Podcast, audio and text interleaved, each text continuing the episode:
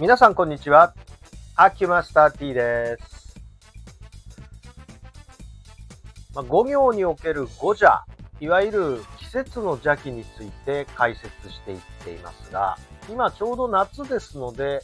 えー、諸邪についてのお話を前回させていただいたんですが、ちょっと諸邪のおまけで一つだけお話ししておきましょう。えっと、諸邪にまつわるお話の中で出てくる、あの、お話っていうのは、夏の暑さを乗り切るためにスタミナをつけておこうっていう発想がありますよね。それは前の季節にやることなんですけど、えー、それは前の季節って何かっていうと、実はこれ、えー、土曜のうなぎってこれになるんですよ。実はね。で、えっ、ー、と、ちょっとこれ別の機会にまた話したい内容ではあるんだけど、ちょっとだけ出すと、えっと、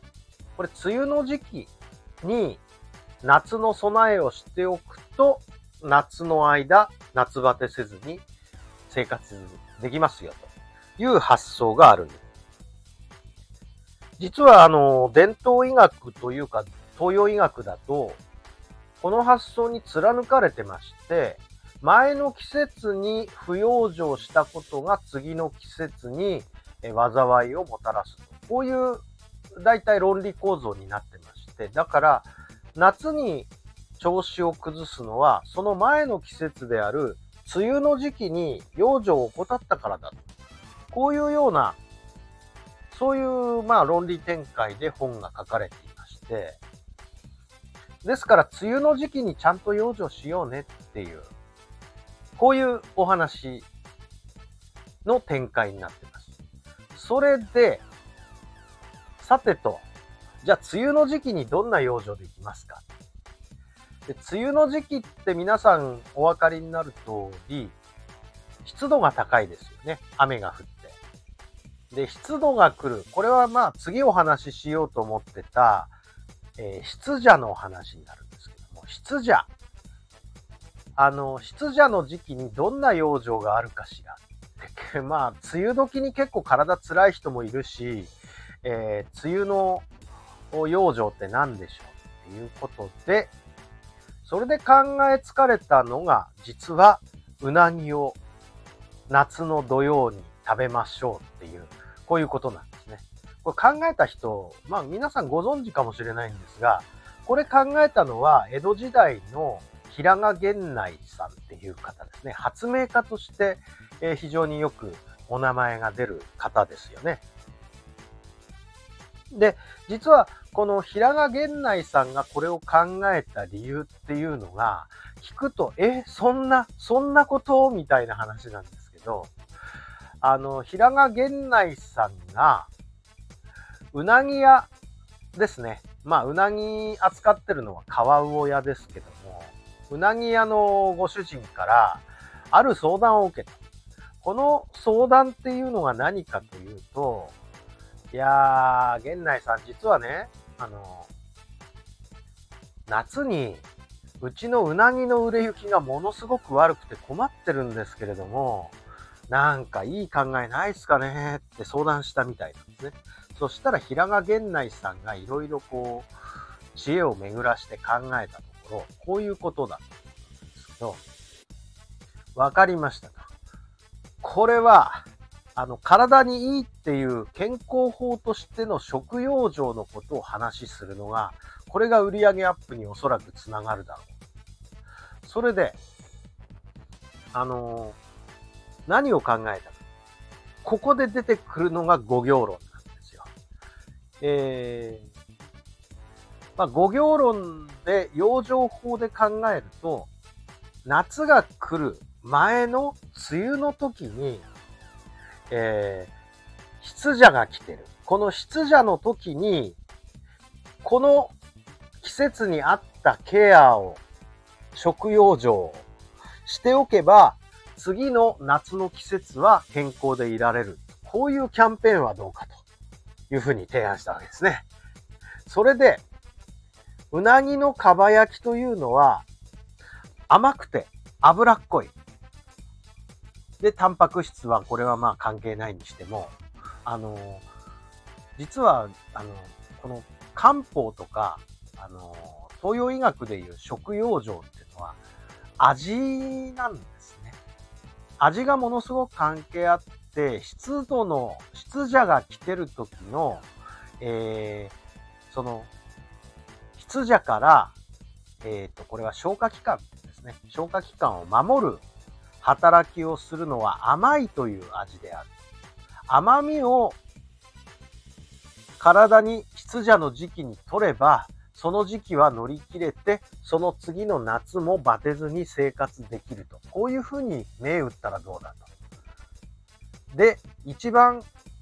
その典型的な日が、えー、夏の土曜だと。夏の土曜っていうのはね、いわゆるあの夏の前、夏が来る前の土曜。つまり梅雨の季節なんですけど、この時期に、えー、食べればいいというふうにえー、大キャンペーンを繰り広げれば、おそらくお宅のうなぎの売れ行きっていうのは間違いなく上がるぞ、いうようなこと。まあ、だから今でもほら、あの、うなぎっていうのはこの、なんか、キャンペーンの代表ですけど、例えばほら、バレンタインデーのチョコとかね、えー、っと、婚約指輪は結婚の3ヶ月分とかですね、根も葉もないって言っちゃ悪いけど、まあその前までは根も葉もなかったことをキャンペーンに持ってきて、えー、売り上げを上げるというね、そういうようなあ手法の、まあ、まあこれが多分第1番目の例なんじゃないですかね。この夏の土曜うなぎっていう話は。だから、あこれをもう日本の習慣として言っちゃいましょうっていうことで、江戸時代に平賀源内が言ったやつが、大幅に全国に広がって、これで、えー、土曜うなぎを、えー、食べようっていうので、今でも大フィーバーですので、うちの近くにあるうなぎ屋さんもね、もう大混雑ですよ、あの、土曜うなぎ。この前でしたけどね。で、皆さんね、あの、土曜っていつか知ってますっていう話なんですけど、土曜って季節は、実はね、18日間あるんです。で、土曜っていうのはね、各季節の間に挟まってるんですよ。土曜節っていうこの季節の巡りなんですけど。これは季節が、例えば春から夏に移動するときの間の18日間。これを土曜って言ってるんですね。だから、食用場するならこの18日間でよろしいわけです。どこでもいいんです、本当は。この18日間であれば。本当はね、その、暦の原理から言えば。で、そこが土曜なんです別に、暦の上の土曜っていう1日に限定する必要はさらさらないわけでして、土曜ってその18日間あるんですよ。で、なおかつ今度はね、まあ他のメーカーで言えばほら、秋の土曜とか冬の土曜とかで、春の土曜とかでね、あのー、商売売り出してる、そういう、まあ、まあ、フード産業の、え、会社も最近は見かけるようになりましたが、土曜って4回あるんですよ、実は。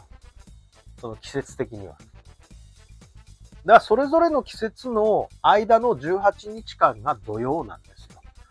だから、あのー、そどこで食べてもいいわけですよ、本当は。で、とりわけ、その、湿邪が一番顕著なのが梅雨だからってことで、夏の土曜がクローズアップされて、夏の間、その、その間、ね、ちょっと売れ行きの悪いうなぎを売ることを可能にしたっていうまあ、一つのマーケティング手法ということなんですね。だからまあね、あの、この原理を知ってしまうと、いやー、今日は夏の土曜だ。うなぎ食べなきゃって気分はちょっとそがれちゃったりする。ていう、まあ逆の面もあるわけなんですけど、原理を知っちゃうとね。まあ、そういうことで、うーん、まあ、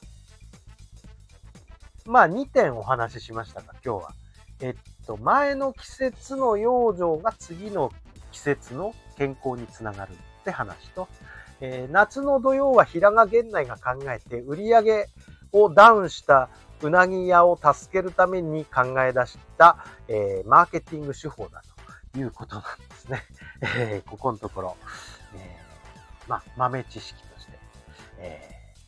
ー、ちょっと喋っておきたかったから、夏のおまけとしてつけてみました。初者、熱者のおまけです。はい。お付き合いどうもありがとうございました。それでは、失礼いたします。